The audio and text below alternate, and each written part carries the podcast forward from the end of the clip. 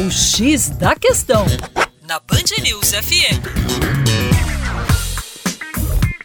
Olá, tudo bem? Eu sou o professor Percy Fernandes, da equipe Terra Negra. Treinamento para terremoto? Isso existe? E onde?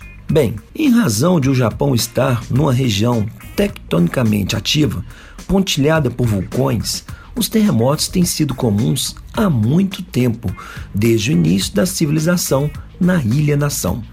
Por isso, os terremotos moldaram a cultura do Japão, talvez mais que em qualquer outro país do mundo. Foram os japoneses que relacionaram inicialmente os terremotos às tsunamis isto é, que os terremotos podem acionar essas ondas gigantescas. É por isso que usamos essa expressão, a palavra japonesa para maremoto, que descreve o que anteriormente, de forma equivocada, era chamado de ondas de maré. Atualmente, muitos estudantes no Japão fazem treinamentos para os terremotos, assim como as crianças norte-americanas treinam para os incêndios. Caminhões móveis com molas e macacos hidráulicos viajam pelo Japão e dão aos cidadãos a oportunidade de experimentar diretamente um terremoto simulado, de modo que eles possam aprender como reagir aos movimentos de tremor e de rotação dos terremotos. As pessoas saem da demonstração em um suave estado de choque, mas é útil ter experimentado uma simulação